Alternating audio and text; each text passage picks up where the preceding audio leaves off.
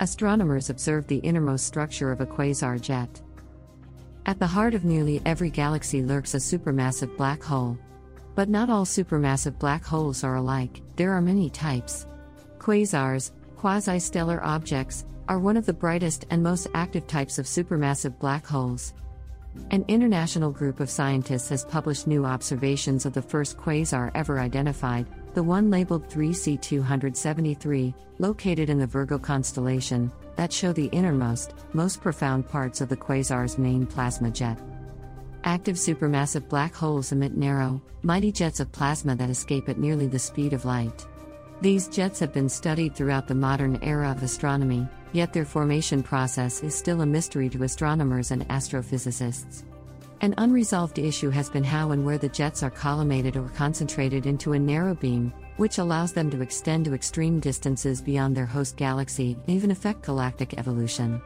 These new observations are thus far the deepest into the heart of a black hole, where the plasma flow is collimated into a narrow beam.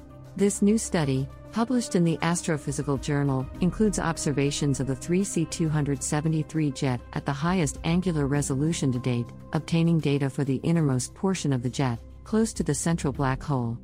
The groundbreaking work was made possible by using a closely coordinated set of radio antennas around the globe, a combination of the Global Millimeter VLBI Array (GMVA) and the Atacama Large Millimeter Submillimeter Array (ALMA) in Chile.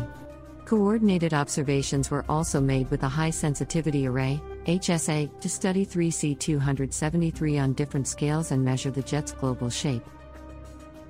3C273 has been studied for decades as the ideal closest laboratory for quasar jets. Says Hiroki Okino, lead author of this paper, and a PhD student at the University of Tokyo and the National Astronomical Observatory of Japan. However, even though the quasar is a close neighbor, until recently, we didn't have an eye sharp enough to see where this powerful narrow flow of plasma is shaped. The image of the 3C273 jet gives scientists the very first view of the innermost part of the jet in a quasar, where the collimation or narrowing of the beam occurs. The team further found that the angle of the plasma stream flowing from the black hole is tightened up over a very long distance. This narrowing part of the jet continues incredibly far, well beyond the area where the black hole's gravity rules.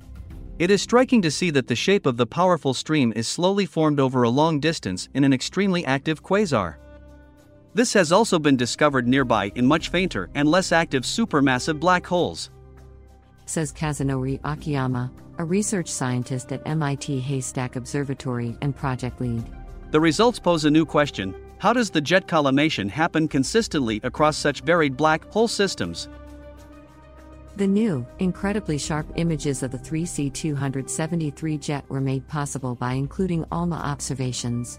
The GMVA and ALMA were connected across continents using very long baseline interferometry, VLBI, to obtain detailed information about distant astronomical sources.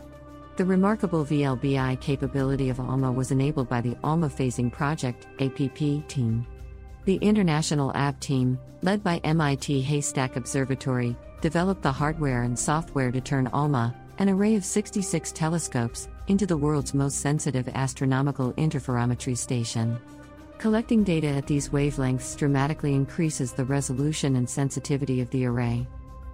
The ability to use ALMA as part of global VLBI networks has been a complete game changer for black hole science, says Lynn Matthews, Haystack Principal Research Scientist and Commissioning Scientist for the app. It enabled us to obtain the first ever images of supermassive black holes, and now it is helping us to see for the first time incredible new details about how black holes power their jets. This study opens the door to further exploration of jet collimation processes in other black holes. Data obtained at higher frequencies allows scientists to observe finer details within quasars and other black holes. Formation mechanism of the jets from supermassive black holes is still elusive, though they were first identified more than 100 years ago. Says Hiroshi Nagai, Project Associate Professor at NAOJ ALMA Project. The sharpest images with the aid of ALMA and GMVA have significantly improved our understanding of the jets, and we hope to advance this study with even better angular resolution.